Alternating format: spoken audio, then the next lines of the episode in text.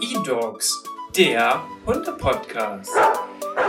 Präsentiert von edogs.de und Dennis Uvelius.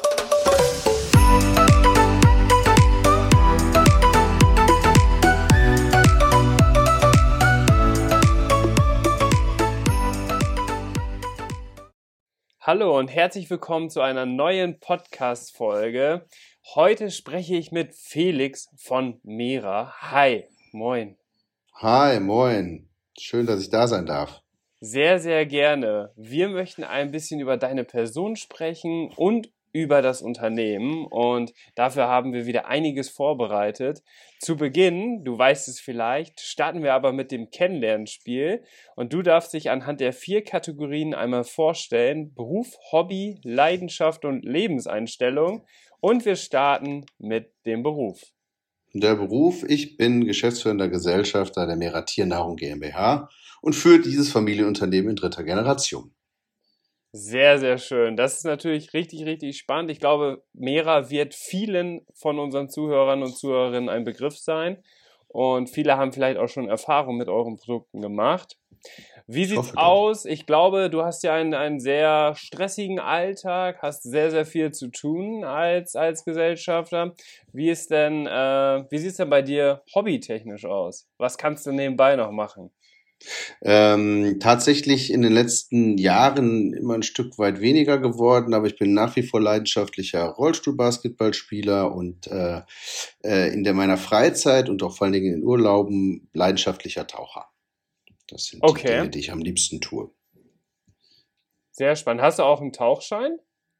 Genau, ich tauche seit 25 Jahren, habe äh, auch ein paar Tauchscheine und schon einige Tauchgänge auf dem Buckel und ähm, ja, von daher versuche ich es zumindestens und schaffe es in der Regel auch einmal im Jahr auch einen Tauchurlaub zu machen und ähm, dann zum Beispiel in Ägypten oder sonst wo tauchen zu gehen.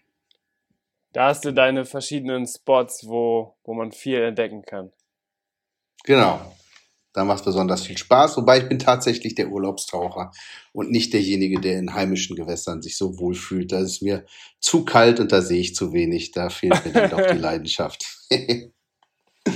Genau. Wie, genau, du hast jetzt hast eigentlich schon den perfekten Übergang gemacht zur Leidenschaft. Ähm, welche Leidenschaft verfolgst du? Hast du dir da ja mal was definiert oder wo ja für brennst du so richtig? Also ich habe keine, ich habe wirklich keine keine Definition für mich abgeleitet, aber was mich wirklich bewegt, wofür ich brenne, ist äh, grundsätzlich mit Menschen in Kontakt zu stehen und andere Menschen zu begeistern und mitzunehmen. Und mhm. äh, das ist das, was mir wahnsinnig viel Spaß macht.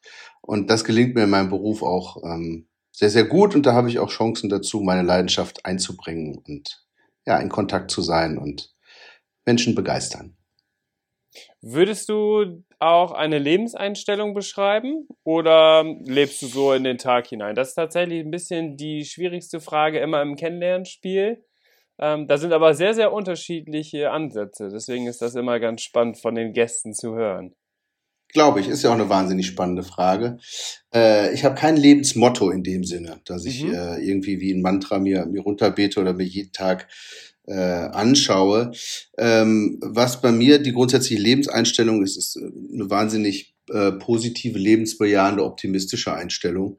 Und ähm, mit der Einstellung fahre ich eigentlich ganz gut. Ja, also mit, dem, mit der Grundeinstellung überhaupt in den Tag zu starten, ähm, in Kontakt zu treten, meinen, meinen Arbeitsalltag zu gestalten, ähm, macht grundsätzlich Spaß und ähm, ja, das, das passt zu der Lebenseinstellung. Aber ein Motto in dem Sinne habe ich nicht. Und wie würdest du deinen Charakter beschreiben? Ähm, gute Frage. Das ist ja eigentlich so eine Frage, die fragt man am besten die anderen. Ne? Ähm, für mich selber selbstreflektierend, äh, offen, ähm, ehrlich, lustig, äh, verlässlich, ähm, umtriebig. So würden auch deine Familie, Freunde dich beschreiben. Ich denke schon, ja. Ich denke schon. Wenn du dir jetzt fragen würdest, würdest du vermutlich ähnliche Worte, Worte gesagt bekommen, ja. Das wollte ich hören. Das wollte ich hören. Ich habe für dich natürlich auch einige Fragen vorbereitet, die ich dir gerne stellen möchte. Da können gerne. wir natürlich einmal direkt starten. Und zwar für die Zuhörer und Zuhörerinnen, die es vielleicht noch nicht kennen, was ist Mera überhaupt? Und ja, hast du vielleicht für uns eine kurze Unternehmensgeschichte? Denn du hast ja gesagt, du bist auch in der dritten Generation mittlerweile da verankert. Ist, glaube ich, ganz spannend für die Zuhörer einmal zu hören. Wie ist so die Story von Mera? Gerne. Ähm, ja, du hast es gerade schon gesagt. Ich, ich verkörper sozusagen die dritte Generation und wir sind nach wie vor ein hundertprozentiges Familienunternehmen.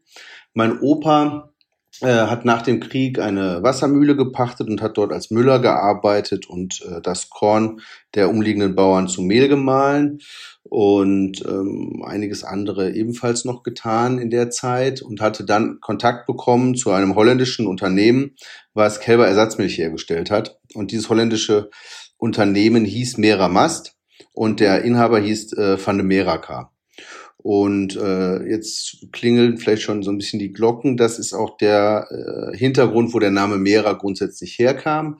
Denn mein Opa hat erst nur den Vertrieb für den Herrn übernommen in Deutschland und nachher auch die Produktion der Kälberersatzmilch. Ähm, und hat dies getan, also hergestellt und vertrieben bis Ende der 70er Jahre da gab es dann einen großen Antibiotikaskandal in Deutschland. Es gab die sogenannten Milchseen. Die Kälberersatzmilch wurde nicht mehr in dem Sinn, in dem Masse an äh, die Kälber verfüttert, sondern da wurde die normale Kuhmilch für genommen. Und somit ist der Markt für Kälberersatzmilch damals extremst eingebrochen. Und das war auch der Zeitpunkt, als mein Vater ins Unternehmen kam, der von Hause Lebensmitteltechnologe ist und ähm, die beiden mussten sich überlegen, wie soll es weitergehen mit dem Unternehmen nach vorne hin, denn mit der Kälber Salzmilch konnte man, wie gesagt, kein Geld mehr verdienen. Und dann kam ein Unternehmen und äh, fragte an, ob man für sie denn nicht Hundefutter herstellen könnte. Und dann haben die alles im Prinzip in die Hand genommen, haben Maschinen angeschafft, haben äh, Versuche gefahren, haben ausprobiert und als dann alles stand, hat der Kunde gesagt, er bräuchte doch kein Hundefutter mehr.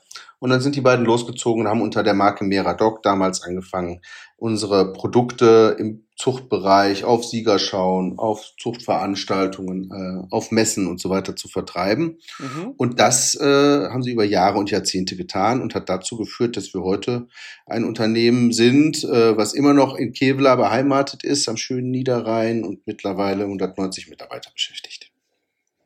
Wahnsinnsgeschichte. Ja. Ich glaube, so diese Unternehmensgeschichte von klein auf, und das hängt ja auch einfach damit zusammen, dass ihr ein Familienunternehmen seid, ist natürlich so, dass man oft gar nicht solche spannenden Fakten hinter den Kulissen mitbekommt. Du kannst natürlich davon erzählen, wie alles angefangen hat.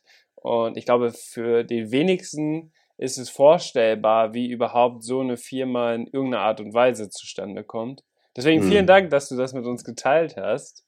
Und gerne, gerne. Deine Tätigkeiten sind ja die dann auch des Geschäftsführers. Hast du dich vielleicht auf einen bestimmten Bereich spezialisiert oder schaust du, dass du äh, so ein bisschen in allen Bereichen mitwirkst? Ja, ähm, auch da, ich hole kurz aus. Ich habe 2013 bei Mera angefangen. Ähm, damals mit meinem Vater zusammen war ich Geschäftsführer und ähm, der ist äh, von der operativen Geschäftsführertätigkeit zurückgetreten 2020, äh, 2021 und äh, da war ich für einen kurzen Zeitraum alleiniger Geschäftsführer bei Mera. Mir war aber klar, ähm, dass ich diese Verantwortung in Gänze auch nicht alleine tragen möchte, dauerhaft, und habe mir damals einen zweiten Geschäftsführer eingestellt, ähm, den Martin Spengler, der seines Zeichens die Bereiche Marketing und Vertrieb verantwortet äh, bei uns. Und ähm, der Martin ähm, hat sich im Prinzip auf diesen Bereich spezialisiert und für mich, ich verantworte im Prinzip die anderen Themen von meiner Vita her. Ich bin selber auch Technologe und habe nachher noch ein BWL-Studium, ein Master im BWL-Bereich gemacht und ähm, das hilft mir schon ein Stück weit auch, zum einen in die Produktionsthemen ähm, Verständnis dafür zu haben, in die Ernährungsphysiologie äh, mit einzusteigen und eine, ein logisches Verständnis dafür zu haben, aber eben auch die ganzen Themen, die rund um ja das äh, äh Thema BWL sich drehen, sind mir eben auch geläufig und machen mir auch Spaß, so dass das eigentlich äh, der Schwerpunkt meiner Geschäftsführertätigkeit ist. Du hast ja vorhin gerade schon mal kurz angeschnitten, wie früher Hundefutter hergestellt wurde. Da war das natürlich noch mal ganz ganz einfach. Heutzutage ist wahrscheinlich sehr sehr viel automatisiert sehr viele Produktionsverfahren gibt es da. Wie wird eigentlich heutzutage so Hundefutter im Prinzip hergestellt? Wie kann man sich das so vorstellen? Vielleicht kannst du das so für ja, Laien einmal erklären, was da so, was da so abgeht bei euch. Ja. ja, am schönsten ist natürlich, wenn man sich wirklich mal live vor Ort angucken kann, denn du hast vollkommen recht. Äh, mittlerweile ist das Thema Produktion äh, von, von Hundefutter und in unserem speziellen Fall ja von Hundetrockenfutter ähm, schon ein, äh, ein Prozess, ein Verfahren, der sehr, sehr stark durchautomatisiert ist. Das ist vollkommen richtig. Ähm, es beginnt alles mit den Rohwaren, die wir, die wir einkaufen, die wir angeliefert bekommen, die sich erstrecken über ähm, Gemüse, verschiedene Kohlenhydrate, seien es Kartoffeln, äh, äh, bestimmte Getreidesorten, Reis, äh, bis eben hin zum tierischen Protein oder zum Fleisch, was eingesetzt wird. Auch da gibt's ja unterschiedlichste Facetten. So beginnt mit den Rohwaren, die wir angeliefert bekommen, in der Regel in, äh, als trockene Substanz, die äh, dann zur Rezeptur gemischt werden, die wir für das Produkt brauchen. Diese wird gemahlen. Kann man mhm. sich vorstellen, wie zu Hause eine, eine, Mühle auch, halt nur ein bisschen größer. Ähm, und äh, das Mehl, was wir daraus gewinnen, das geht danach in einen sogenannten Extruder. Wird vorher noch mit Wasser angefeuchtet. Wir bekommen so einen, so einen Teig. Und dann geht's in den sogenannten Extruder. Den kann man sich vielleicht vorstellen wie zu Hause beim Plätzchenbacken, die, die Schnecke, die da im Prinzip den Teig nach vorne fördert. So gibt's im Extruder auch zwei, zwei Schnecken, die laufen gegen, gegeneinander und fördern den Teig sozusagen nach vorne gegen eine Platte, in der Löcher drin sind, die sogenannte Düsenplatte. Und im Extruder selber herrschen höhere Temperaturen und Drücke. Und dadurch ähm, werden die Kohlenhydrate aufgeschlossen und ähm, das Produkt im Prinzip äh, zu dem, was es nachher ist, nämlich zu einem hochwertigen äh, Hundefutter. Und äh, die Düsenplatte, wo im Prinzip der, das, die Teigmasse jetzt gegengedrückt wird, die ähm, formt dann äh, sozusagen die Kibbles, erstmal den lange Spaghettis und mhm. davor dreht sich ein Messer wahnsinnig schnell, kann man sich auch ganz gut vorstellen, denke ich. Und das schneidet im Prinzip diese Spaghettis zu den kleinen Kibbles, die man nachher auch in den Säcken findet. Und äh, nach dem Extruder selber ist das Produkt noch sehr nass, sehr feucht. Ähm, das wird dann getrocknet ähm, gecoatet und danach äh, gekühlt und verpackt. So ist der Prozess und der ist tatsächlich, so wie ich ihn jetzt beschrieben habe, bis zur Verpackung und tatsächlich auch nachher zur Einlagerung bei uns äh, komplett durchautomatisiert. Das ist so. Genau. Also ich hoffe, es ist einigermaßen rübergekommen. Ich finde es schwierig, einen so komplexen Prozess auf der Tonspur zu erklären, aber ich hoffe, ich hoffe, ich habe es einigermaßen gut rüberbringen können. Ja, da muss ich euch auf jeden Fall mal besuchen und mir das vor Ort anschauen. Das ist Bitte gerne. echt beeindruckend. Äh, da werden wir dann auch passende, wenn es möglich ist, vielleicht auch passende Videos machen, dass wir die Community da mitnehmen können. Ist ja auf jeden Fall ein ganz, ganz spannendes Thema. Und ihr produziert aber auch komplett in Deutschland. Genau, wir produzieren komplett in Deutschland und ausschließlich äh, bei uns am Standort in Kevela. Ähm, das ist das, was wir tun und da gibt's äh, keine weiteren Werke irgendwo im Ausland, sondern das ist rein das Werk, wo, wo alles begann. Genau. Jetzt ist das Thema Ernährung, Hundefütterung natürlich ein sehr, sehr spezielles. Gefühlt gibt es für alle möglichen Hunderassen, gefühlt für alle möglichen Altersklassen und gegebenenfalls für alle möglichen Unverträglichkeiten noch das passende Spezialfutter. Ähm, früher war das wahrscheinlich nicht so. Wie ist deine Meinung, weil du bist ja sehr stark in dieser Branche einfach verankert? Hat sich das einfach durch neue Technologien so ergeben, dass man heutzutage den Hunden einfach was noch Besseres geben kann als früher? Oder hängt das ein bisschen damit zusammen, dass die Hunde heutzutage im Gegensatz zu früher, und damit meine ich vielleicht 50 Jahre, ähm, deutlich ja, sensibler geworden sind? Was meinst du, wie, wie kommt sowas zustande oder woran liegt das? Mm, ja, zum einen muss man äh, startend erstmal bei der Technologie, also wenn wir jetzt hier erstmal ganz grob unterscheiden zwischen Trocken- und Nassfutter, sind das beides Technologien, die gibt es eigentlich schon mehrere Jahrzehnte. Ähm, da hat sich im Wesentlichen nicht viel verändert im Laufe der Zeit. Äh, was sich natürlich verändert hat, ähm, sind die Erkenntnisse, ernährungsphysiologischen Erkenntnisse, ähm, Wissen über die Ernährung der Tiere und Wissen darüber, was wichtig ist und was dazu beiträgt, ein, ein langlebiges Hunde- und, und, und Katzenleben ähm, leben zu können als, als Tier. Ähm, da ist schon deutlich mehr Professionalität hereingekommen und die meisten Alleinfuttermittel, die sie heute, die heute am Markt finden würdest, sei es jetzt Trockenfutter oder Nassfutter, sind äh, so gut ausgewogen, wie gesagt, dass, äh, dass das sehr gut äh, funktioniert.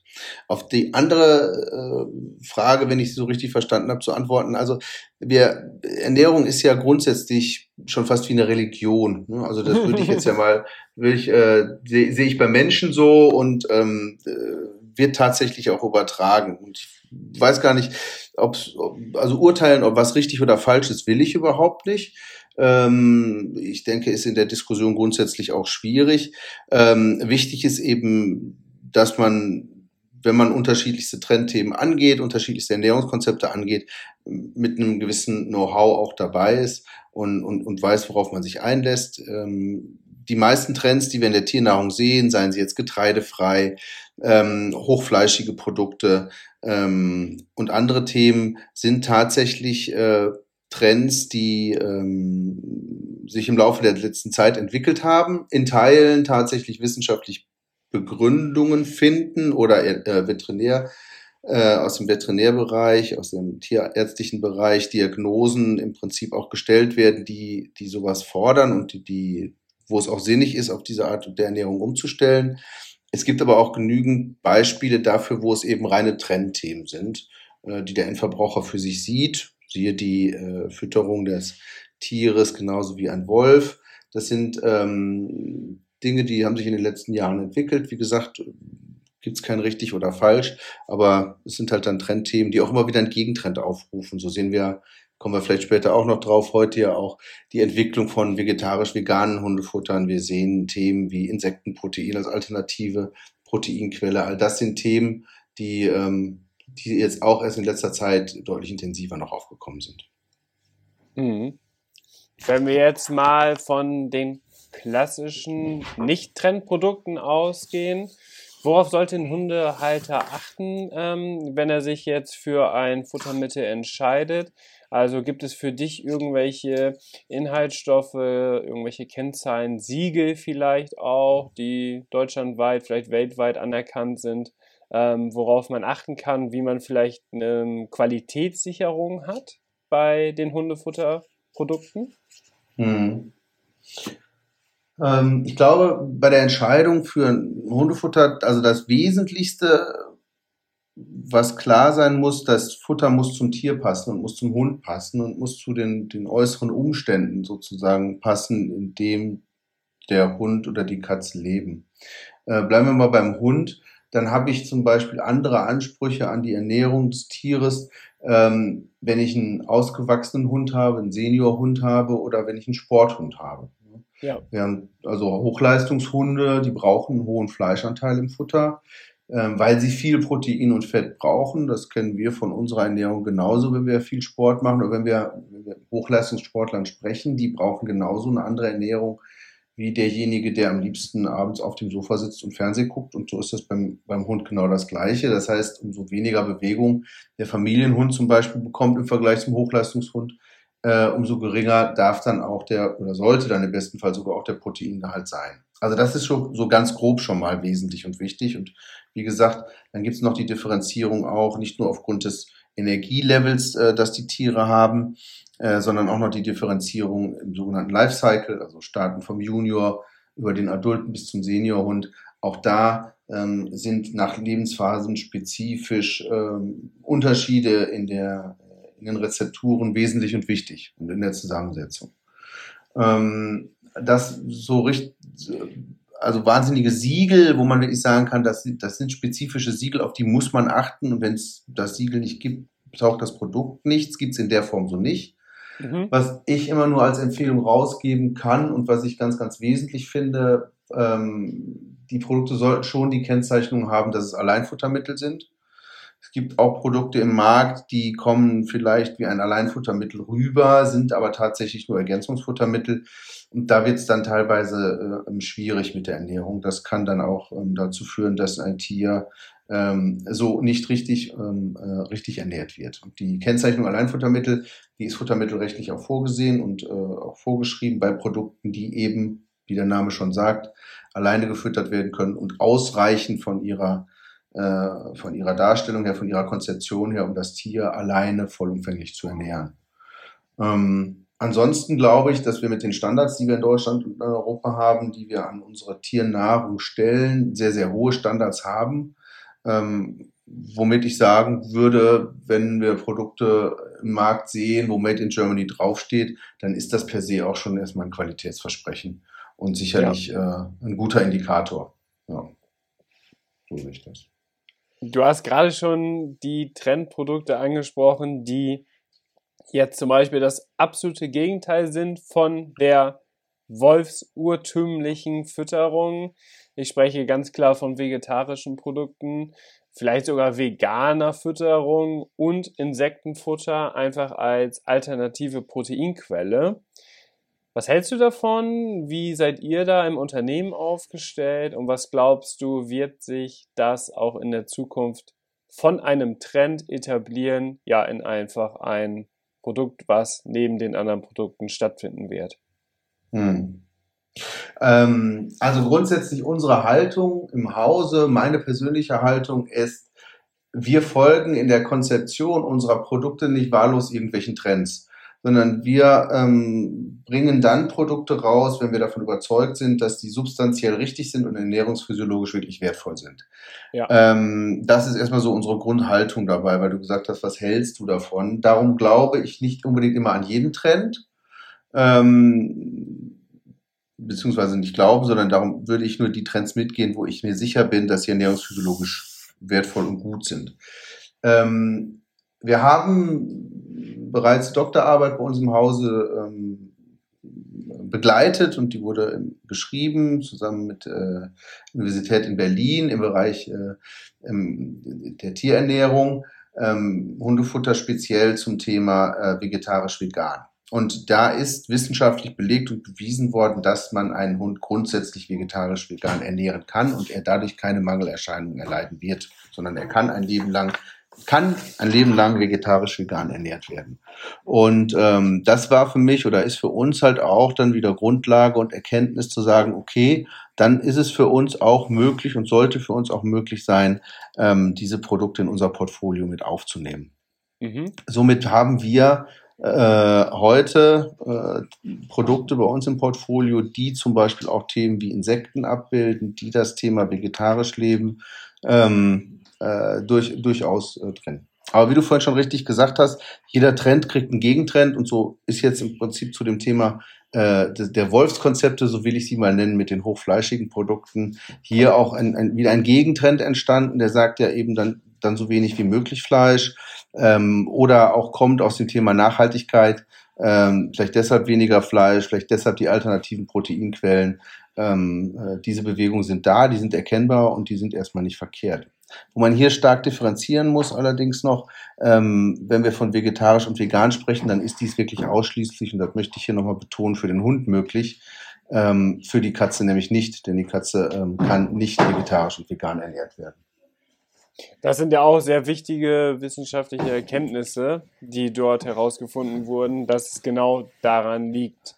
Ähm, hat ja auch mit der Domestikation des Hundes mit Sicherheit zu tun, dass da das deutlich weiter ist als bei der Katze.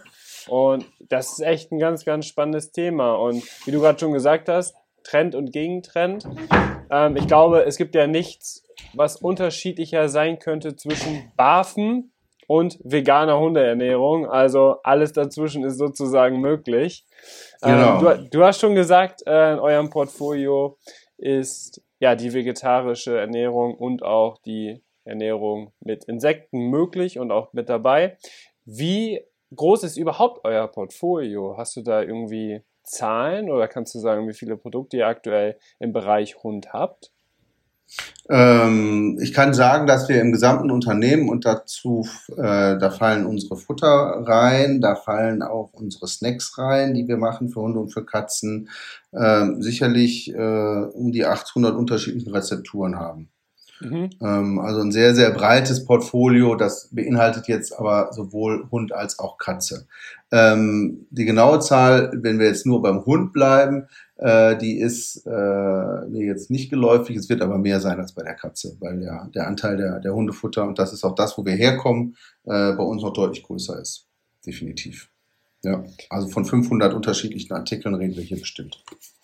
Okay da muss man natürlich als Hundebesitzer und Hundehalter dann auch in der, irgendeiner Art und Weise wissen, okay, was von diesem ganzen Portfolio, was ist für meinen Hund speziell möglich?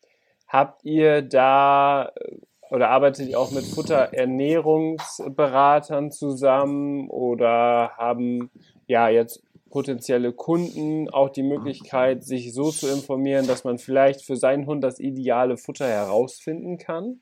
Mhm. Oder sollte man so ein bisschen ausprobieren? Oder gibt es schon eher so, ja, sag ich mal, Möglichkeiten, Anhaltspunkte, wo man sagen kann, ey, mit den und den Hund, der ist der und der ist so alt, mit dem mache ich so und so viel.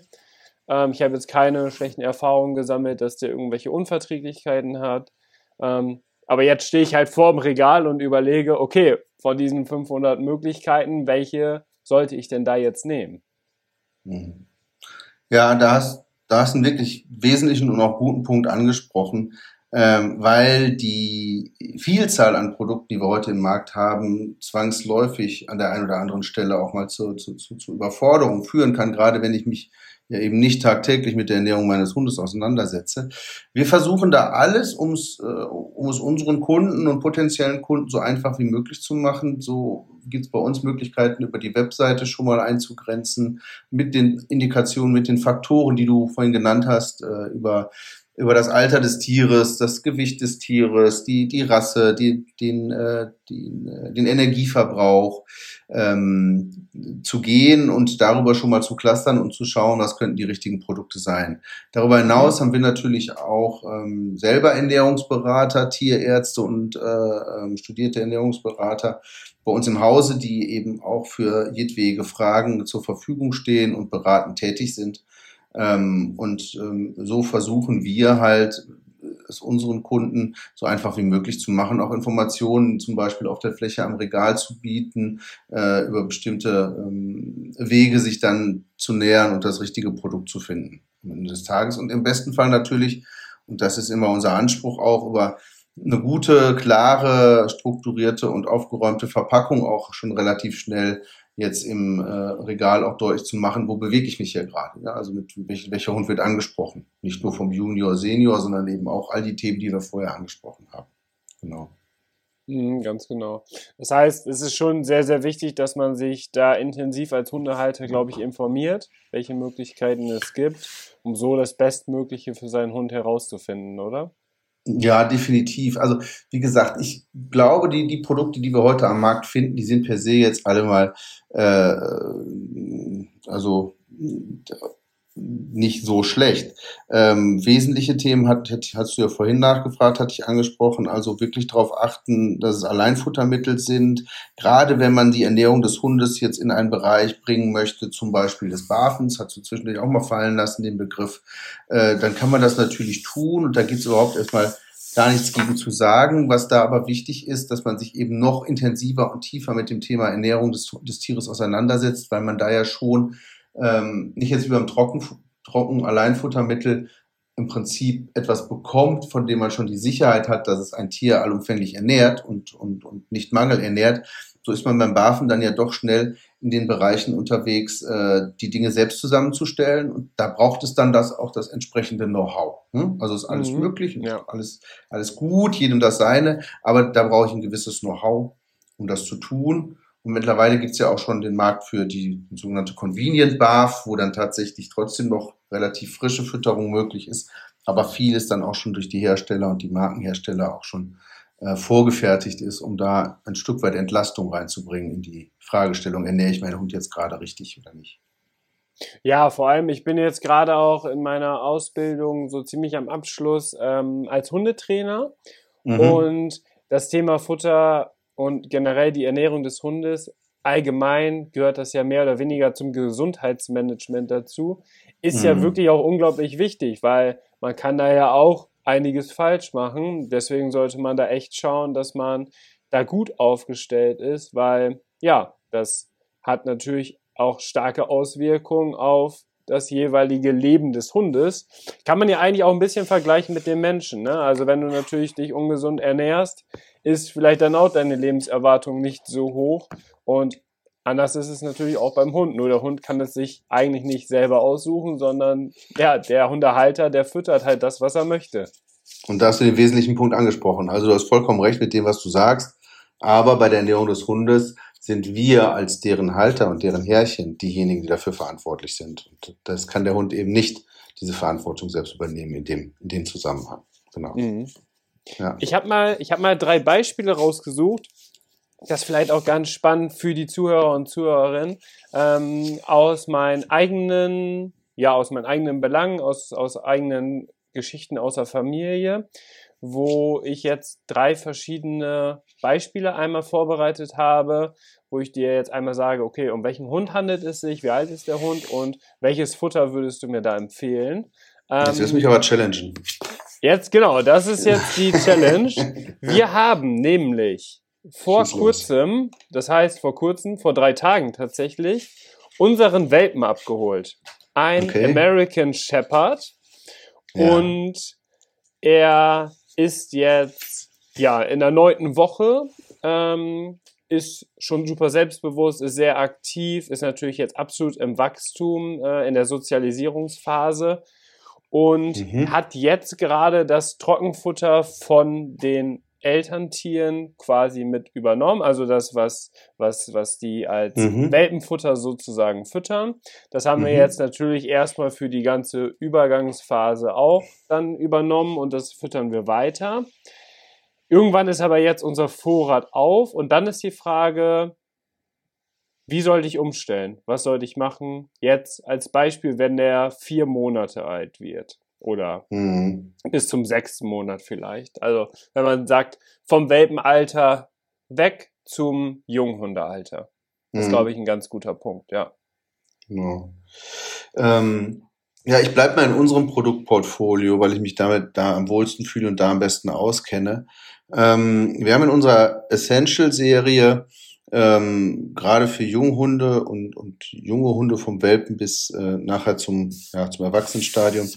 Ähm, eigentlich äh, nennen wir das so, sogenannte Zwei-Phasen-Konzept. Ab einer gewissen Größenordnung des Hundes ist es wichtig, dass die äh, Zusammensetzung des Produktes sich ähm, nachher nochmal oder während des Wachstums nochmal verändert. Weil gerade bei den ganz großen Hunden es schon so ist, dass der Knochenbau und so weiter nochmal anderen äh, äh, sich anders entwickelt als bei, ich sag mal, kleineren und mittel, mittelgroßen Hunden, weil die Wachstumsphase einfach länger dauert. Äh, mhm. Äh, bei solchen Großhunden, da sind wir aber eher im Bereich, ähm, ich, ich nehme mal ein Beispiel deutsche Dogge, da bist du jetzt mit deinem Hund nicht. Äh, ja. Da würde man mit, würde man ein Zwei-Phasen-Konzept fahren mit Junior 1 und Junior 2 bei uns. In deinem Fall ist es schon so, dass du mit Junior 1 eigentlich fütterst, ähm, äh, durchgehend und nicht auf Junior 2 umstellen musst, bis du nachher auf ein adultes Futter umstellst.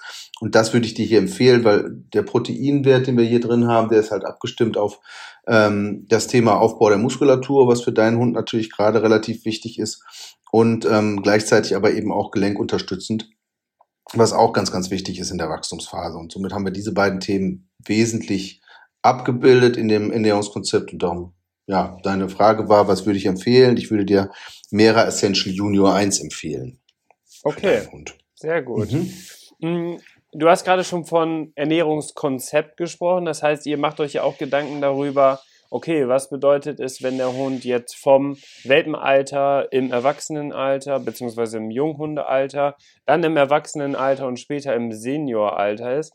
Heißt das, dass ihr eure Produkte auch genauso abgestimmt habt, dass es für ja, den ganzen Magen-Darm-Trakt und so weiter des Hundes eine einfachere Umstellung ist, wenn man jetzt, sage ich mal, bei der Marke Mera bleibt, weil da einige Bausteine, einige Inhaltsstoffe gleich bleiben, andere vielleicht anders dosiert werden. Aber es gibt natürlich viele, die so ein bisschen herumprobieren, immer mal andere Marken nutzen, vielleicht den Hund auch einfach was Unterschiedliches füttern wollen, weil sie die Meinung sind, hey, wir essen doch auch jeden Tag was anderes, warum darf der Hund das nicht auch? Das sorgt ja oft für Verdauungsprobleme, Durchfall und so weiter. Ähm, wahrscheinlich habt ihr das dann genau bei euch auch so abgestimmt, oder? Dass man da den passenden Übergang immer in der jeweiligen Altersstruktur machen kann. Hm. Ähm, ja, du hast recht. Also wir haben Ernährungskonzepte per se und an sich. Und ähm, äh, wir haben, wir bieten natürlich die Möglichkeit schon auch der, der, der Flexibilität insofern, als dass, wenn der Tierhalter sagt, ich möchte mein Tier aber jetzt nicht die nächsten zehn Jahre jeden Tag nur mit dem, ich sage jetzt einfach mal, Produkt mit einem Hühnchen ver, äh, verwöhnen und den das fressen lassen, sondern zwischendurch hätte ich ganz gerne auch ein bisschen Abwechslung. Dann findet man vor allen Dingen in unserer Pure Range doch auch eine relativ breite breite äh, Basis an unterschiedlichsten äh, Produkten für adulte Tiere erstmal, ja. ähm, die grundsätzlich auch alle angewendet werden können oder viele derer können angewendet werden für die für die gleiche für das gleiche Energielevel des Hundes. Das heißt, ich habe dann schon die Flexibilität innerhalb des Sortimentes eben auch Abwechslung reinzubringen, ohne und da hast du vollkommen recht, ohne äh, stark Ernährungsprobleme äh, zu bekommen. Ähm, und das liegt tatsächlich in erster Linie daran, dass die Produkte, die in einem Werk produziert werden, mit den, mit den gleichen ähm, Rohwaren, mit einer gewissen Konsistenz produziert werden, die, da bist du schon, hast du vollkommen recht, die sind, die haben eine relativ äh, also da, das bleibt relativ gleich und homogen über die, über die Jahre hinweg. Ich glaube, wenn wir jetzt hingehen würden und unsere Produkte von jemand anderem produzieren lassen würden, und selbst wenn der die gleichen Rohwaren einsetzen würde, könnte ich mir vorstellen, wäre es trotzdem ein anderes Produkt und würde den Tieren vermutlich trotzdem anders schmecken. Also das ist, das ist faktisch schon so. Ja. Mhm. Jetzt habe ich ein zweites Beispiel und zwar mussten wir uns leider von unserem Yorkshire Terrier trennen. Den mussten wir im November einschläfern. Der wurde 13 Jahre alt. Ähm, ist ein bisschen magenempfindlich gewesen und ja, war aber trotz alledem noch sehr aktiv, war immer mit am Stall, hatte also noch ein sehr, sehr erfülltes Leben, eigentlich bis zum letzten Tag mehr oder weniger. Ähm, was würdest du aus eurer Produktpalette einem sehr, sehr kleinen Hund, also eine kleine Hunderasse empfehlen, die schon absolut im Senioralter ist. Mhm. Ja, du hast mir jetzt drei Indikatoren genannt. Kleiner Hund, äh, 13 Jahre, also seniores Alter, plus teilweise Unverträglichkeiten oder manchmal ähm, anfällig für bestimmte. So habe ich dich verstanden. Und da würde eigentlich aus unserem Sortiment super das Pure-Sortiment passen. Hier haben wir dieses Konzept, dass wir ausschließlich eine äh, Proteinquelle und ausschließlich eine Kohlenhydratquelle einsetzen. Das, da sind wir auch, da differenzieren wir uns auch stark von, von vielen Wettbewerbsprodukten, die dann vielleicht auch Lamm und Reis heißen, aber eben doch weitere äh, Kohlenhydratquellen drin haben oder Proteinquellen drin haben. Mhm. Das heißt, mhm. diese Produkte, äh, die eignen sich schon sehr, sehr gut. Und da würde ich dann jetzt in dem Fall, weil wir auch von einem älteren Hund sprechen, würde ich dir jetzt empfehlen, Pure Sensitive Senior zum Beispiel Truthahn und Reis zu füttern. Da haben wir ein relativ geringes Allergiepotenzial, ist genau auf die Bedürfnisse von, von deinem älteren Hund ähm, äh, abgestimmt. Also das, das ist gerade so dieses Thema, wenn wir von, von, Seniorhunden sprechen, dass wir hier die Nieren entlasten, dass wir äh, vorbeugen, dass Wassereinlagerungen stattfinden. Wir haben das Thema, dass wir in unseren Seniorprodukten Kolostrum einsetzen. Kolostrum ist im Prinzip die, die Erstmilch, die die Kuh dem Kalb gibt, in den ersten 24 Stunden. Da ist ein unheimlich hoher ähm, ähm, Immunbooster sozusagen drin, Abwehrstoffe, die, die die Kuh dem Kalb damit gibt. Und diese, die, die setzen wir entsprechend auch ein, dieses Kolostrum, und stärken somit auch gerade bei den seniorigen ähm, Tieren das Immunsystem und tun halt auch noch gleichzeitig was für die Gelenke und für die Darmflora. Also das ist schon wirklich äh, ein in sich sehr, sehr schlüssiges, stimmiges Produkt, was die eigentlich die wesentlichen Themen, die ein älterer Hund äh, per se hat, abdeckt und ähm, ja, im besten Fall auch Dinge einfach ähm, lindert und äh, das Leben schöner macht. Mhm. Jetzt haben wir ja einmal das Beispiel mit einem sehr, sehr jungen Hund gehabt, jetzt äh, mit einem Senior. Jetzt noch einfach, das ist vielleicht auch die größte Altersspanne von dem Futter, die möglich ist, wenn man vom jungen Hund auf, die, auf den erwachsenen Hund kommt und ja, dann das immer weitergeht. Ähm, wir haben zum Beispiel im Bekanntenkreis eine Golden Retriever Dame, die ist vier Jahre alt, ähm, mhm. Arbeitslinie auch sehr, sehr aktiv ähm, hört aber auch sehr gut, also ist sehr gut erzogen, aber mhm. ist sehr viel unterwegs. Also ist gar nicht dieser klassische Golden Retriever Familienhund, sondern ist auch ähm, lebt auf dem Bauernhof, ist bei der Viehproduktion, läuft die überall rum und so weiter und so fort, sondern der ist halt oder die ist halt schon sehr, sehr aktiv, unglaublich viel unterwegs, also macht mehrere Kilometer am Tag ähm, und zusätzlich auch noch ein bisschen im Hundesport aktiv. Was würdest du so einem Hund empfehlen? Ähm, ist irrelevant, ob Nass- oder Trockenfutter in dem Fall oder gibt es da noch genau, ein Thema? Nee, da genau, da ist, da ist beides möglich tatsächlich. Beides möglich. Ähm, also hier sind wir ja auch wieder in einem Bereich oder der eher doch, doch leistungsbezogener ist als, ähm, als, als der Standardfamilienhund, so habe ich es zumindest verstanden. Ich würde hier tatsächlich ausprobieren, mal äh, Nassfutter aus unserem Pure-Sortiment, Truthahn und Rind mit Geflügelherzen. Da hast du ein reines äh, Fleisch mit Innereienprodukt, was natürlich auch einen hohen Proteingehalt mit sich bringt und dementsprechend äh, für das Tier da sicherlich auch ähm, das Richtige sein dürfte und sollte. Ansonsten aus dem Trockenfutterbereich überlege ich gerade, äh, könnte ich mir vorstellen, je nachdem, also so wie ich es jetzt, wie du es jetzt rübergebracht hast, klang es ja schon nach ordentlich Energie, die der Hund so am Tag verbraucht.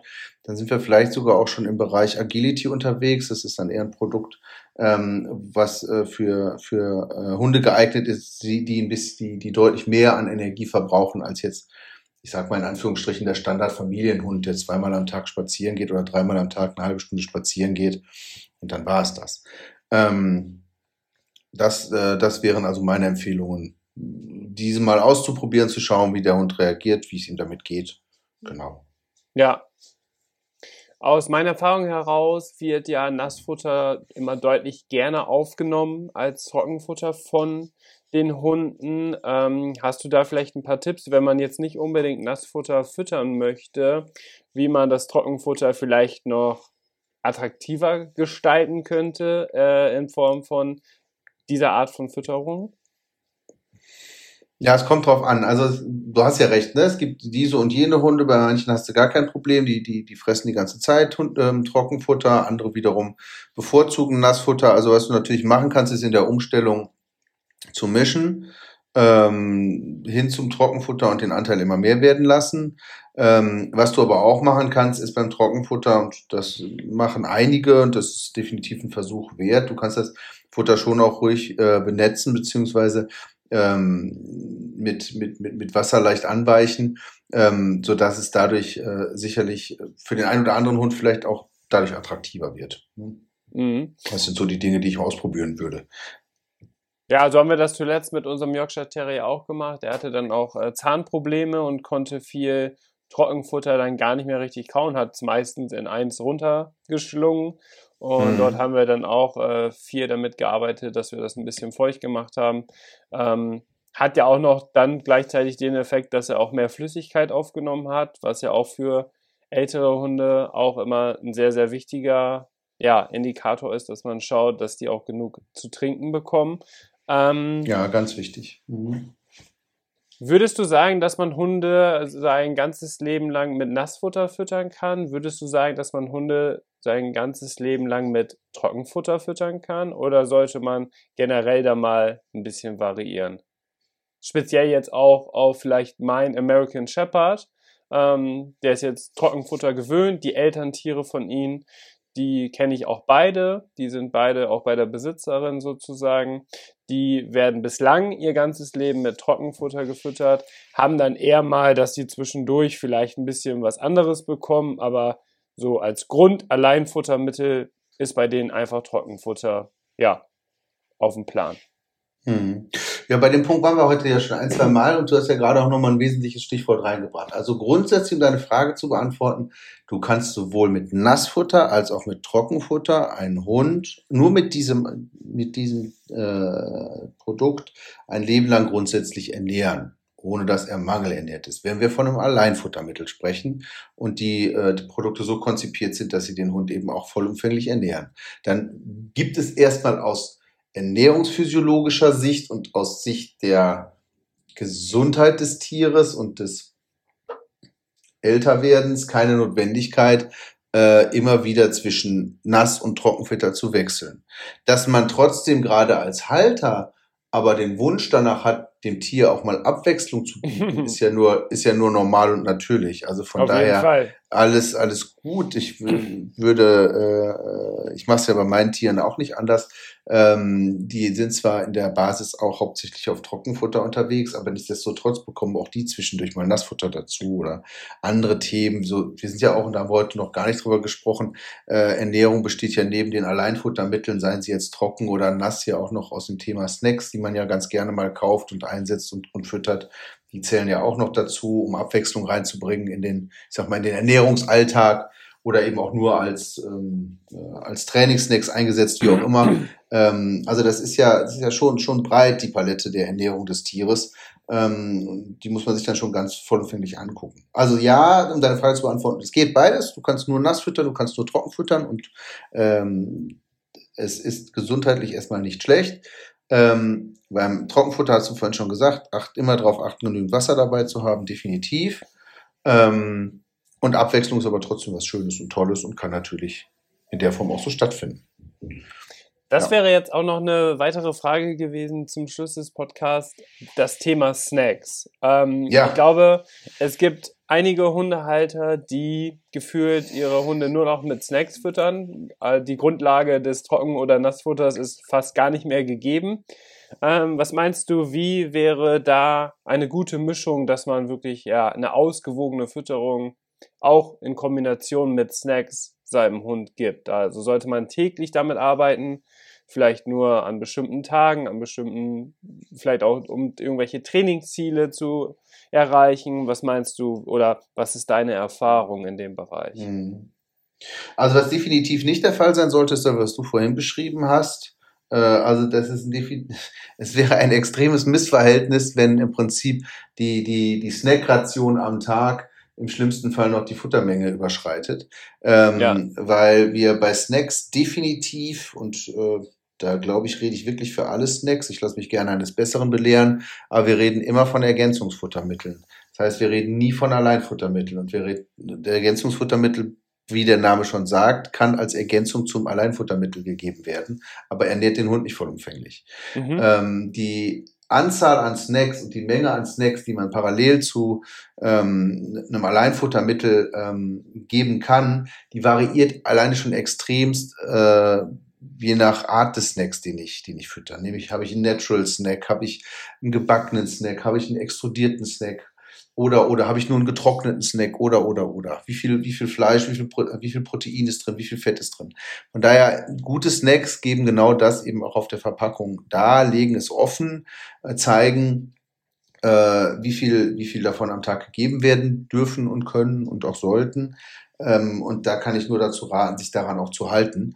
Ähm, was auch noch ein guter, äh, guter Trick sein kann, funktioniert zumindest bei meinen Hunden und hat in der Vergangenheit bei denen ganz immer gut funktioniert, ähm, wenn ich äh, Teile des Trockenfutters oder das Trockenfutter selber auch als Snack sozusagen nehme. Also ich kann ja hingehen und äh, wenn ich Übungen mache oder zwischendurch ein bisschen belohne, kann ich ja durchaus auch mal einen Trockenfutterkibbel geben.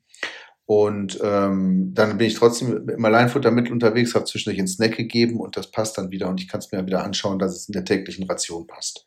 Hm? Genau. Mhm, ja, genau. Also das wäre so das, was ich zum Thema, zum Thema Snacks sagen kann. So trainierst du deinen Hund auch. Genau, so trainiere ich aktuell ja. meinen Hund. Ähm, dass ich sein Trockenfutter als Snack in der, ja, im Hundetraining sozusagen einsetze. Ja, super. Akt aktuell habe ich gar keine zusätzlichen Snacks für ihn parat, sondern ich mache das erstmal komplett mit dem Trockenfutter. Ist natürlich jetzt in der ersten Woche, also wie gesagt, der ist seit drei Tagen da, ähm, ist die Umstellung natürlich sowieso sehr aufregend, emotional, stressig. Deswegen will ich ihn jetzt nicht äh, mit irgendwelchen Snacks schon so verwöhnen oder so ähm, oder auch seine Verdauung so in Schwierigkeiten bringen, dadurch, dass er jetzt ja sowieso ein bisschen anfälliger ist durch die ganze Umstellung. Und deswegen arbeite ich da ganz einfach auch mit Trockenfutter. Fütter aktuell auch nur aus der Hand, also gar nicht aus dem Napf. So habe ich aber trotz alledem die Möglichkeit, immer die Ration, die er pro Tag braucht, dann auch gut zu tracken sozusagen um zu sehen, mhm. ja, wie viel ist im Futterbeutel noch drin und kann das so genau anpassen. Viele, füt viele füttern das ja auch so, das habe ich in der Vergangenheit auch bei einigen Familienmitgliedern zum Beispiel gesehen, dass die den Futternapf immer wieder auffüllen, wenn er leer ist, aber da eigentlich auch gar keine große ja, Überprüfung ist, wie viel der Hund überhaupt frisst. Ähm, mhm. Ich glaube, das ist auch ein großes Thema, oder? Dass man ja, und da ähm, musst du auch wirklich aufpassen. Hm. Da musst du wirklich drauf achten. Also das ist schon so. Ähm, also zum einen, die Futterration wird äh, bei Alleinfuttermitteln und grundsätzlich eigentlich immer angegeben auf der Verpackung. Ich finde die, die, ich sollte wissen, wie schwer mein Tier ist und kann dann entsprechend anpassen. Das ist der eine Indikator. Was ich aber, also ich persönlich, ich weiß jetzt nicht, ob es dem einen oder anderen vielleicht schwerfällt, was ich immer den Leuten auch sage, ist, jenseits der Tabelle, die da steht, die natürlich versucht, alle Tiere abzudecken, aber ja auch nur einen Standard wiedergeben kann, immer auch wirklich sich das Tier selber angucken, immer fühlen, schauen, wie viel Fett ist da, wie, wie, wie, wie, wie gut fühle ich die Rippen, fühle ich sie nicht, wie, wie, wie ist die Form des Tieres, wenn ich von oben drauf schaue. Ich kriege relativ guten Gefühl dafür, ist, der, ist das Tier gerade, hat es genügend Ernährung oder sind vielleicht gerade auch mal ein paar Kilos zu viel drauf. Und ja. da sollte ich dann schon auch, da sollte ich dann schon auch hingehen und tatsächlich die Rationen auch entsprechend dahingehend anpassen. Ja, also ähm, nicht einfach nur auch wenn die Tabellen nochmal, die sind äh, wissenschaftlich fundiert und äh, aber wir reden hier immerhin noch von Individuen, ja, die versucht werden, in ein Schema zu bringen. Und äh, ich muss zwangsläufig immer schauen, ähm, auch wenn ich mich nach den Tabellen richte, wie reagiert mein Tier darauf und ähm, passt das so oder passt das so nicht. Und im Zweifel oder in, bei Unsicherheiten äh, beim nächsten Mal den Tierarzt zu fragen, kann ja auch nicht schaden. Äh, um mal ein Feedback zu bekommen, wie der die Konstitution des Tieres wahrnimmt und ob der jetzt gerade sagen würde, ups, da können aber fünf Kilo weniger auch ganz gut tun oder sagt, oh je, da können wir mal ein bisschen mehr füttern. Ne? Also das mhm. ist schon erkennbar und spürbar. Jetzt, wo ich mhm. gerade die Chance habe, hier mit dir zu sprechen, ähm, ja. nutze ich jetzt doch nochmal die Möglichkeit für eine weitere Frage. Das ist aber auch wirklich die letzte Frage des Podcasts. Kein Problem, schieß los. Ähm, ist nämlich gerade super spannend und ein großes Thema, was uns vor allem beschäftigt hat, jetzt mit unserem kleinen Yorkshire Terrier, ist Zahnprobleme. Also ja. viele Hunde leiden an Zahnproblemen, mal früher, mal später. Zahnstein und so weiter und so fort. Jetzt gibt es Kau-Snacks, die als Zahnbürstenersatz, sage ich mal, dienen sollen. Ähm, ja. Da habe ich Erfahrungen gemacht mit äh, zum Beispiel der Golden Retriever Dame, die ich vorhin einmal beschrieben habe. Wenn ich den von ein, so einer ganz bekannten Marke mit gelbem Label, die, mhm. die Sticks fütter, ja, die frisst sie halt wie ihr Futter äh, die braucht da keine zwei Minuten für. Das heißt, das hat, glaube ich, nicht den Effekt, als wenn sie jetzt aktiv auf dem Spielzeug rumkauen würde. Ähm, wie ist deine Meinung und wie sieht es bei euch im Portfolio aus? Gibt es da Möglichkeiten zur Snackfütterung, die das unterstützt? Oder würdest du doch eher sagen, jetzt in dem Bereich, in dem speziellen Bereich, ist wahrscheinlich ein vernünftiges Spielzeug äh, die bessere Variante sogar? Mhm. Ähm, ja, ich rede ja ungern über, über, über Wettbewerbsprodukte äh, und äh, deren Qualität oder, oder, oder ähm, eventuell auch Nachteile. Also Zahnthema ist ein großes Thema, definitiv. So. Und ähm, du hast auch bei vielen Tieren die, im Laufe der Zeit Zahnstein. Äh, ich habe da auch schon mal mit einigen Tierärzten darüber gesprochen. Es gibt einige, die behaupten, da können sie sonst noch so viel äh, an, ähm, an, an Spielzeug geben oder auch an harten Snacks geben, wo der Hund die abreibt und abkaut. Am Ende des Tages ähm, ganz verhindern, dass was kommt, was man eventuell auch nochmal wirklich dann ähm, mechanisch wieder runterholen muss, ja. ist, ist schwierig. Ja, ist, eine, ist wirklich eine Herausforderung, da mit Snacks oder mit, äh, mit, mit, mit Futter gegenzuwirken. Wenn eine Veranlagung da ist, wenn ein starker äh, und ich bin jetzt kein Veterinär, ne? also nehme ich da jetzt bitte nicht äh, beim Wort und äh, ich, ich stelle hier auch keine Diagnosen aus. Mhm. Ähm, aber äh, dass, dass Snacks da schon an ihre Grenzen kommen und das kann ich mir auch vorstellen, das glaube ich auch. Also unterstützen sicherlich. Ähm, ich persönlich würde tatsächlich, das ist aber meine reine meine Felix Voss Meinung, äh, eher zum Spielzeug greifen als zu ähm, Snacks, die mir aufgrund der Mechanik versprechen, dass da was funktioniert. Ja. Ähm, weil äh, ich meine, ich habe ein Du hast deinen Hund beschrieben, ich habe einen Labrador. Ähm, die besagten Snacks braucht da, glaube ich, keine, gefühlt keine 30 Sekunden für. Also der ist ja eher, äh, da sehe ich dann jetzt wirklich, also gerade aus mechanischer Sicht überhaupt gar keinen Mehrwert. So, ja. das ist aber rein, rein meine Interpretation.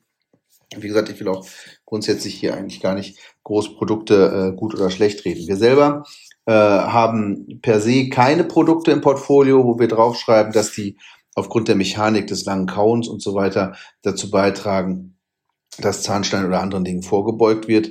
Ähm, wir unsere ähm, Produkte, unsere Snack-Sortimente, die haben wir einmal für Hunde und für Katzen, die haben in der Regel dann andereartige Zusatzclaims, ja, also dass sie für Haut und Fell sorgen und so weiter. Ja. ja bei, den, bei den Snacks haben wir, haben wir keine Zahnthemen dabei für den Hund. Mhm. Genau. Ja, also genauso sind auch meine Erfahrungen damit, ähm, weil ja das oft jetzt, auch gar nicht jetzt irgendwie auf den einen Wettbewerber bezogen, sondern ja auch von vielen äh, als ja das Wundermittel gegenüber Zahnstein äh, versprochen wird. Das sind, glaube ich, auch Werbemaßnahmen, die in die Irre führen und ich finde, es ist ja schon ein sehr emotionales Thema, wenn es um die Tiergesundheit geht. Und ja. wir haben da auch, und das hast du ja gerade auch schon einmal beschrieben, auch die beste Erfahrung mitgemacht, dass wir einfach zu regelmäßigen ja, Zahnsteinentfernung zum Tierarzt genau. gefahren sind. Und das genau. hat, das hat einen ja, viel, viel größeren Effekt als alles andere, was man sich so vorstellen kann. Hast du schön zusammengefasst, genauso sehe ich das auch. Ja, Felix, vielen Dank für deine Zeit heute im Podcast. War super spannend. Ich hätte oder ich könnte jetzt mit dir, glaube ich, noch drei Stunden weitersprechen. Geht mir genauso. Alle möglichen Themen. äh, es macht richtig, richtig Spaß. Wir können ja auch in der Zukunft vielleicht nochmal einen weiteren Podcast machen. Gerne, jederzeit. Über, vielleicht, wo wir über ein Thema mal richtig in die Tiefe gehen, äh, wie das läuft. Vielleicht die Produktionsstraße eines Futters wie fängt mhm. es wirklich an? Wo kommen die Rohstoffe her? Welche Qualität? Kann man die Qualität zum Beispiel vergleichen mit der Futtermittelproduktion äh, oder mit dem Futter oder mit, dem, mit der Ernährung des Menschen und so weiter? Finde ich mhm. auch ganz spannend, weil ich glaube, da ist gar kein großer Unterschied mehr heutzutage zwischen der Qualität von dem, was wir ja, uns vielleicht von McDonalds holen und was in irgendein Futtermittel drin ist. Wahrscheinlich ernähren sich unsere Hunde tatsächlich gesünder als die meisten Menschen heutzutage. Und ich glaube, das wäre nochmal ein ganz spannendes Thema für eine weitere Folge. Klingt auf jeden Fall sauspannend, wäre ich auch gern mit dabei. Also das als Grundlage und als Diskussionsthema aufzumachen. Sehr spannend. wer ernährt, genau, wer ernährt sich besser? Wer ernährt sich Hund besser, oder Hund oder Mensch? Mensch? Jawohl. Also steht der Titel ja schon. Perfekt. Können wir ja. lange drüber quatschen. Danke dir, ja. Dennis. Vielen Dank. Es war toll. Ja, sehr, sehr gerne. Ähm, vielen Dank, dass du so offen mit uns gesprochen hast, dass du uns ein bisschen was über das Unternehmen erzählt hast. Hat riesig Spaß gemacht, echt spannend und war ja auch ein bisschen äh, deine Leidenschaft, dass du ja gerne auch mit Menschen in Kontakt tretest, vielleicht irgendwie deren genau. Geschichten auch erzählst. Passt ja echt gut, deswegen war ein sehr angenehmer Podcast. Vielen Dank dafür. Danke dir. Dann wünsche ich dir alles Gute und wir sehen und hören uns mit Sicherheit in den nächsten Podcast-Folgen. Und Felix, wir sehen uns hoffentlich bald bei euch in der Firma, dass wir da einen Rundgang machen. Ich würde mich riesig freuen. Bis dahin alles Gute und ciao.